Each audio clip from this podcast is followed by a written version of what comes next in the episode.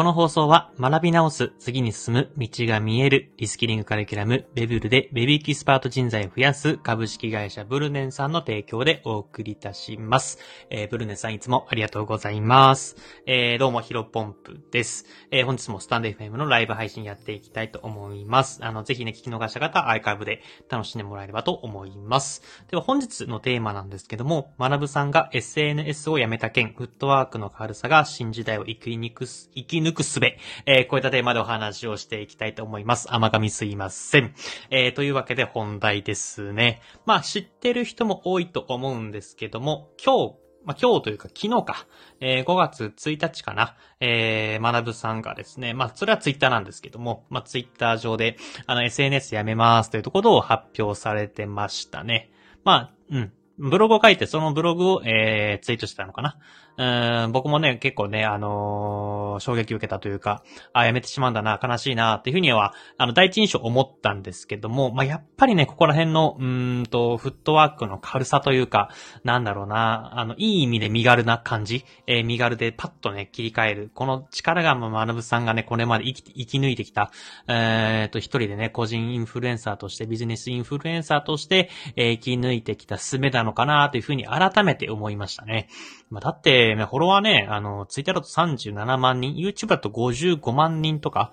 あインスタはやってらっしゃるけど、多分あれですよね。本当に写真載っけただけで、あの、ほんとそんなに、あのー、発信されてないイメージなんですけど、あとなんだ、 Voicy とかやってましたよね。まあ、そういう感じで多分総フォロワー数だと、100万人ぐらいいってるんですかね多分100万人ぐらいいってそうですけどね。うん、すごいですよね。やっぱ一人の人がね、それぐらいの100万人の、あの、フォロワーを集めるっていうのはものすごくすごいなと思います。で、まあ、その中で、まあ、うん、繰り返しになりますけど、この身軽さというか、フットワークの軽さ、あの、パッとね、その100万人のフォロワーを捨てて、えー、っと、あのー、SNS やめて、一応ブログはやるっておっしゃってましたので、ブログは引き続き更新されるのかなというふうには考えています。なので、まあ、メルマガにね、僕登録しているので、えー、マナブさんがメルマガ、てかじゃなくてブログをね、更新してしたらメルマガとん、メール、メールがね、えー、飛んできて、まあ、ブログは拝見できるかなと思いますので、まあ、その辺はね、引き続き、あの、楽しませていただければなと思います。あとは、あの、そうだ、えっ、ー、と、マーケライフかな。えー、メイクライフか。メイクライフの、あのー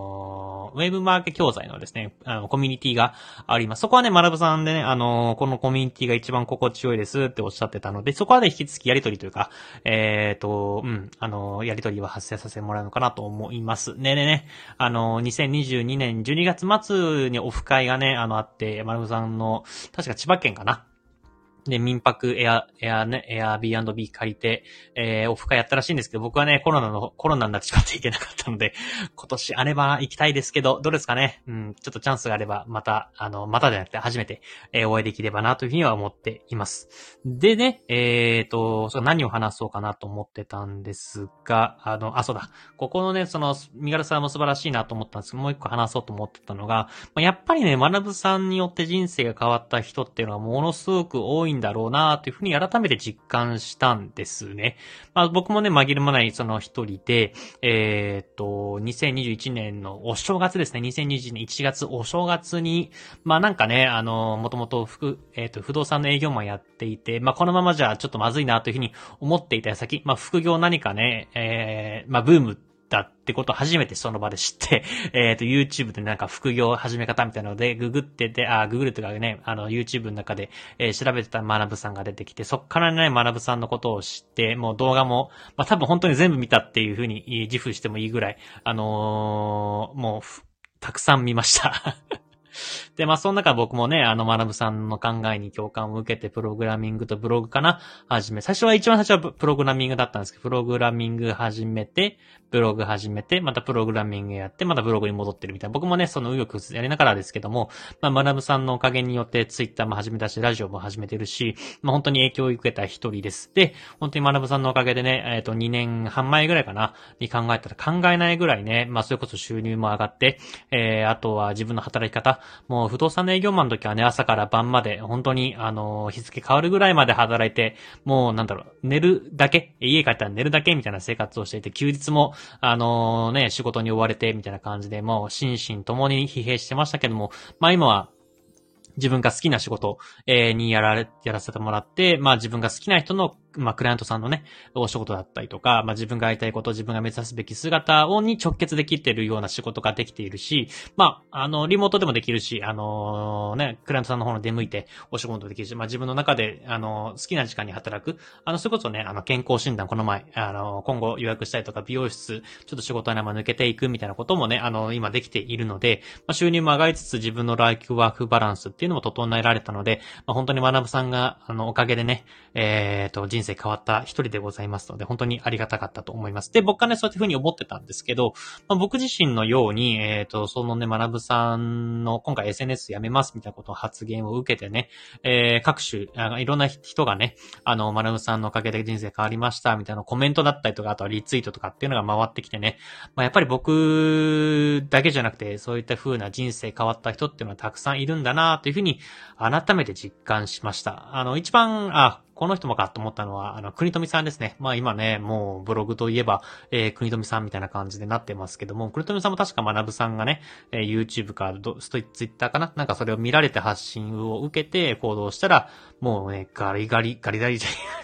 ガリガリって表現があれですけど、もうがっつり稼いでね、うん、なんかブログイコール、うん、国富みたいな感じで、まあある、一種イメージ付けっていうか、それぐらいね、あのー、大御所というか、まあ大物、えー、僕もね、尊敬するブロガーの一人でありますけども、まあそんな感じで、そんな方々もね、えー、今では伝説というか、トップル、トップビジネスインフルエンサーの方もアラブさんの影響を受けて、まあ行動し始めてるっていうので、まあやっぱりね、うん、マラブさんで改めてすごい人だったな、すごい人だったんだろうな、というふうに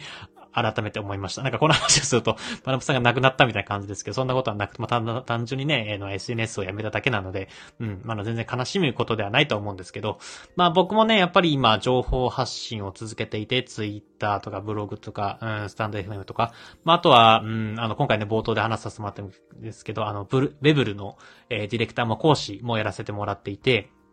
うんと、まあ、その、逆に教える立場っていうところも最近徐々に増えてきています。で、なのでまあ、その中でやっぱ人生を変えるきっかけ、まあ、マラブさんのように、えっ、ー、と、誰かの人生、まあ、僕がマラ、マラブさんが僕にしてくれたように、僕が誰かにね、誰かの人生を変えるヒントだったりとか、きっかけっていうのを作ってね、えっ、ー、と、まあ、一人でも幸せに生きれる人が増えればいいなっていうふうな、まあ、ざっくりとしてちょっと大きい夢かもしれませんけども、まあ、改めて、うん、マラブさんの、うん、今回の発信で、えー、リツイートとかコメントとかを見てね、あの、マナブさんってすごい人だったなと思いつつも、まあ、僕が目指すべき人はやっぱりマナブさんなのかなというふうに改めて思ったので、まあ、そんな、ちょっと今日、今回 えー、ちょっとお話させてもらいました。うん。で、ね、まあ、その、マナブさんって YouTube もやめた時とかも、 Voicy をやめる時とかも、結構やっぱスポッとやめるんですよね。この潔さがすごいですよね。僕だったら、うん、絶対ね、あの、37万人も Twitter フォロワーいたら、なんかね、物売っちゃったりとか 情報商材売ったりとか、なんかマネタイズに結びつけちゃいそうですけど、やっぱりそこでスパッとね、やめられる、うん、人もいいのかなと思う。学さんってすごいなと思います。で、逆にね、これいい意味でも、あの、結構学さんって、あの、批判とかじゃなくてですね、あの、この、いい意味でものすごく言ってるんですけど、朝礼妨害が結構多いんですよね。あの、やっぱこれ間違ってたんでやめます、みたいな。あの、ま、やめようと思ったけど、やっぱり続けます、みたいな感じでね、朝礼誤解のことも結構多いので、まあもしかしたら SNS 戻ってくる可能性もゼロじゃないのかなと思ってます。まあ本当に1週間とか2週間でね。やっぱり、うん、SNS が僕にとっては大事でした、みたいなこと言言いそうですもんね。まあでも最近確かにツイートの回数も減っていたので、まあ、これは今回結構長期にわたるかなと思いますけども、まあ音声配信もね、えー、一回やめたけど、あの、再開したみたいなこともありましたので、まあ時代の流れと多分ツイッターがね、イーロン・マスクさんの方でなんかいろんな施策が動いて、えー、ツイッターがもっともっと話題になった時に、やっぱりじゃあツイッターちょっと力を入れてみましょうみたいな感じでマダムさんが戻ってくる可能性もあります。うん。で、朝礼誤解がね、結構多いので、あの、何度も言いますけど、朝礼誤解僕、あの、否定してるわけじゃなくて、逆に、あの、朝礼誤解する人の方が僕はね、優秀だなと思ってます。朝礼誤解せずになんかね、一回自分が信じた道を突き進む人は頑固だなと思うし、えー、逆にまあ、朝礼誤解で、まあ、ヘラヘラしてるのはあれなんですけど、あの、すいません、僕が間違ってました、みたいな感じで、えー、やっぱりこうしますっていう風に、あの、潔く言ってくれた方がね、僕は好きなので、うんと、ちょっと話それてますけども、えっ、ー、と、まあ、朝礼誤解になって、まあ、まさ戻ってきて、また新しいね、ビジネスシーンとかビジネスチャンス、えー、を参考にしながら僕もそのチャンスつかめればな、というふうに思っております。えー、僕もラムさんの方で人生変わりましたので、えー、ヒロポンプログで調べてみてください。本日の話は以上です。失礼します。